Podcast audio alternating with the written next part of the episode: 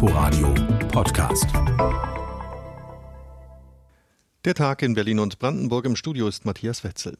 Einen Anschlag wie den auf der A100 am Dienstag hat es noch nicht gegeben, dass ein mutmaßlich islamistisch motivierter Täter mit einem Auto regelrecht Jagd auf Motorradfahrer macht, das gehört nicht zu den bekannten Vorgehensweisen von Terroristen. Eine Erklärung liefern vielleicht die psychiatrischen Probleme des Festgenommenen.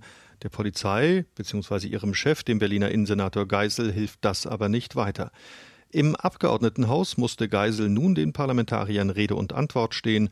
Unser landespolitischer Reporter Christoph Reinhardt hat zugehört. Wesentlich neue Ermittlungsergebnisse konnte der Innensenator auch den Abgeordneten nicht liefern. Der Festgenommene habe zwar vor längerer Zeit Kontakte zu einem polizeibekannten Gefährder gehabt und sei auch selbst wegen Körperverletzung bekannt gewesen. Dies allein habe auch zum Beispiel keine elektronische Fußfessel rechtfertigen können, wie es die Opposition nun fordere. Ich bedauere zutiefst, dass es zu diesem Gewaltakt gekommen ist. Und glauben Sie mir, Hätte ich ihn verhindern können, hätte die Polizei Berlin ihn verhindern können, dann hätten wir das an dieser Stelle auch getan. Nach dem Anschlag auf dem Breitscheidplatz 2020 habe man zwar die Terrorismusbekämpfung wesentlich verändert, so der Senator, erheblich mehr Mitarbeiter im Staatsschutz, systematische Überwachung von bekannten Gefährdern, die Planung eines neuen Antiterrorzentrums und die Möglichkeit, Gefährder schnell abzuschieben.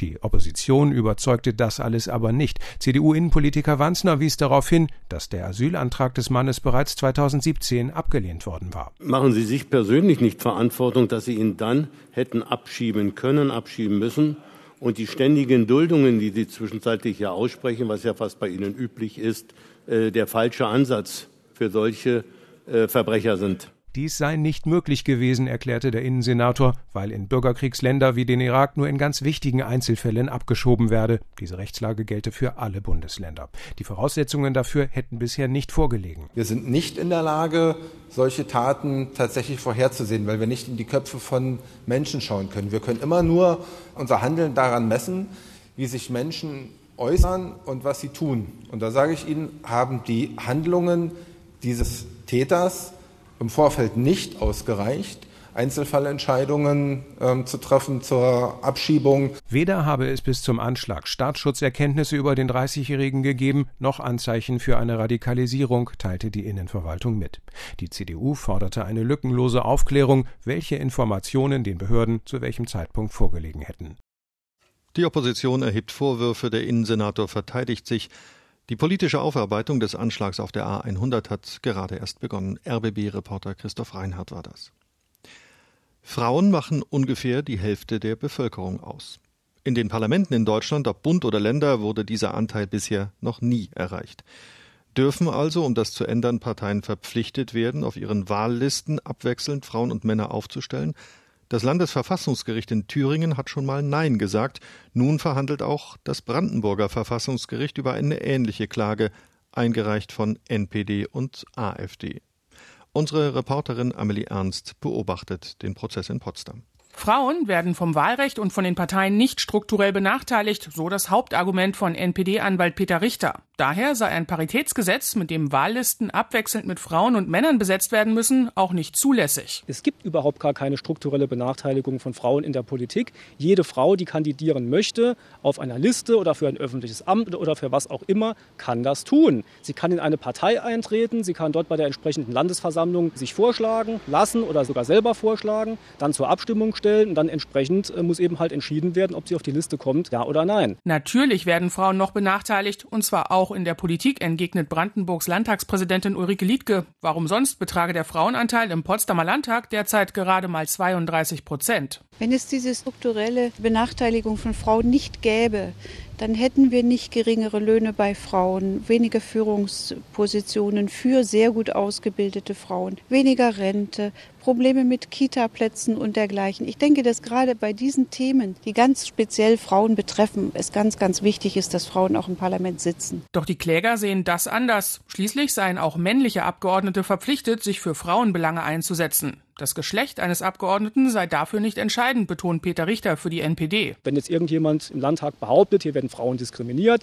müsste er einen Studienauftrag geben und müsste sagen, in Ordnung, wir prüfen das jetzt. Wo wird hier im Land Brandenburg welche Frau in welcher Form strukturell diskriminiert? diskriminiert. Und wenn dann am Ende rauskommt, es gibt hier tatsächlich Diskriminierungen, es gibt tatsächlich in den Parteien gefestigte Strukturen, die Frauen per se von Kandidaturplätzen abhalten wollen oder generell ausschließen, dann könnte man sich überlegen, ob man da entsprechend als Gesetzgeber gegensteuern muss.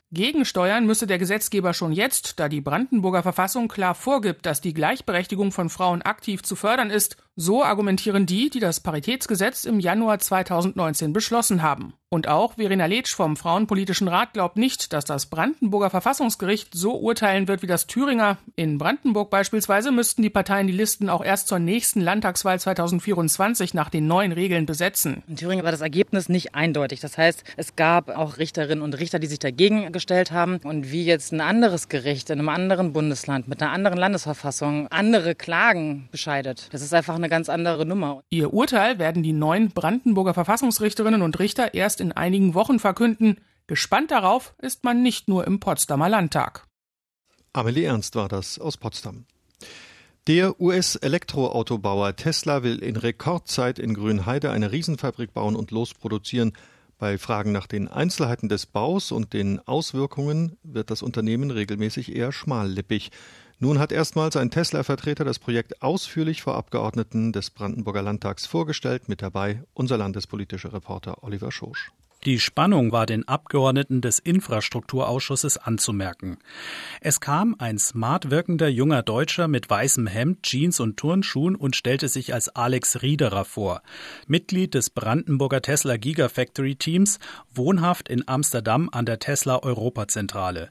Bei der Präsentation des Gigafactory-Projekts sparte Riederer nicht mit Superlativen. Es wird die fortschrittlichste Serienproduktionsstätte der Welt, die wir hier in Brandenburg bauen. Wir haben eine Kapazität von 500.000 Fahrzeugen für die Model Y-Produktion. Das ist der Start. Für diese 500.000 Fahrzeuge werden wir bis zu 12.000 Mitarbeiter brauchen. Und dafür brauche es neue Verkehrskonzepte. Tesla setze vor allem auf den Schienenverkehr und da würde die S-Bahn-Verbindung zwischen Berlin und Erkner und die Regionalexpresslinie 1 mit der Haltestelle Fangschleuse definitiv nicht ausreichen. Der Bahnhof Fangschleuse, der liegt circa zwei Kilometer von dem Haupteingang der Fabrik entfernt und wir sind der Meinung, dass es unauslässlich ist, den Bahnhof Fangschleuse weiter in den Westen zu legen.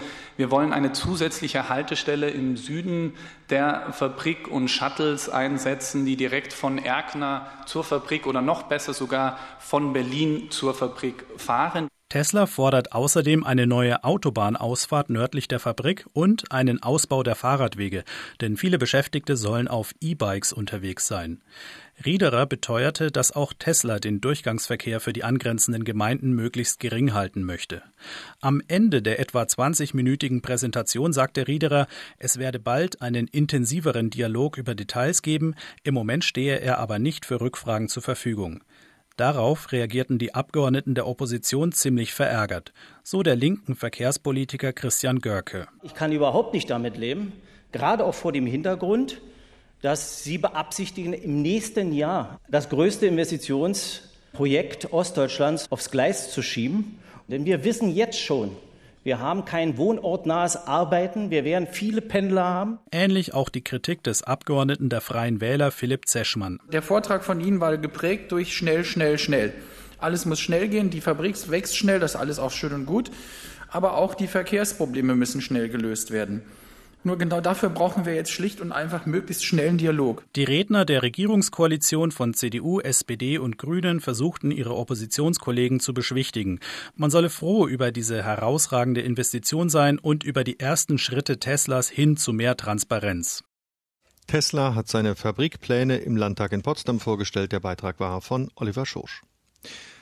Was den Kölnern ihr Karneval ist, das ist den Berlinern ihre grüne Woche. Und beide Massenereignisse standen wegen Corona auf der Kippe. Standen, denn für die grüne Woche 2021 gibt es zumindest eine Entscheidung. Es soll die Messe geben, allerdings, und das ist die schlechte Nachricht, ohne private Besucher, sondern nur mit Fachpublikum. Die Entscheidung sei der Messe nicht leicht gefallen, erklärt Britta Wolters. Sie ist die Sprecherin der Grünen Woche. Die Grüne Woche ist eine Institution, die gibt es schon so lange und ich denke, viele Berliner Familien waren mindestens mal als Kinder oder mit der Familie schon mal da. Insofern denke ich schon, dass es auch ein relativ großer Verlust ist, dass wir es im kommenden Jahr eben nicht so stattfinden lassen können, wie alle das gewohnt sind. Das ist eine temporäre Geschichte. Also es ist sozusagen jetzt nicht der Plan, das immer so zu lassen, dass es nur einen Branchentreff gibt. Es ist aufgrund der Corona-Pandemie eben im kommenden Jahr leider nicht anders möglich. Seit 1926 gibt es die Grüne Woche. Das Konzept hatte Erfolg. Die Landwirtschafts- und Agrarmesse ist bekannt für landwirtschaftliche Produkte, Symposien und weltweite Spezialitäten. Die Grüne Woche macht normalerweise den Auftakt für das Messejahr. Rund 400.000 Besucher zählte die Messe allein in diesem Jahr. Bei diesem Andrang sind Corona-Vorschriften nicht einzuhalten. Auch das Probieren von Lebensmitteln ist in Pandemiezeiten zu risikoreich. Angesichts der aktuellen Corona-Pandemie können wir uns, denke ich, alle vorstellen, dass es so in der Form eben nicht umsetzbar ist. Gerade natürlich auch vor dem Hintergrund, ich sag mal, der besondere Eventcharakter der Grünen Woche, wo ich Dinge probiere etc. Das ist natürlich in Zeiten wie diesen so nicht gegeben. Deswegen haben wir uns bewusst jetzt dafür entschieden zu sagen, okay, da pausieren wir im kommenden Jahr einmal und legen wirklich den Fokus auf den, auf den fachlichen Austausch, denn der ist ja gerade in Zeiten wie diesen enorm wichtig. Nun soll eine Art Hybrid-Event die Lösung bringen. Getestet wird derzeit auch mit anderen Veranstaltungen, zum Beispiel der IFA, die Anfang September stattfindet. Die Messe will sowohl digital als auch vor Ort stattfinden, sagt Britta Wolters von der Grünen Woche. Also es ist geplant als Branchentreff. Wir haben ja auch in der Vergangenheit, hatten wir sozusagen den Ausstellungsbereich und auch der fachliche Part hat da natürlich schon eine große Rolle gespielt. Also mit dem Global Forum for Food and Agriculture zum Beispiel. Und in so eine Richtung wird es gehen. Das konkrete Konzept ist gerade noch in der Entwicklung. Das werden wir vorstellen, sobald wir da etwas sprechfähiger sind, was wir genau machen werden. Ein Konzept wird gerade mit den Partnern wie dem Deutschen Bauernverband und dem Bundeslandwirtschaftsministerium abgestimmt. Aber Publikum wird es bei der Grünen Woche im kommenden Jahr nicht geben. Inforadio Wirtschaftsreporterin Lisa Splanemann war das und das war der Tag in Berlin und Brandenburg nachzuhören wie immer auf inforadio.de und über unsere App. Inforadio Podcast.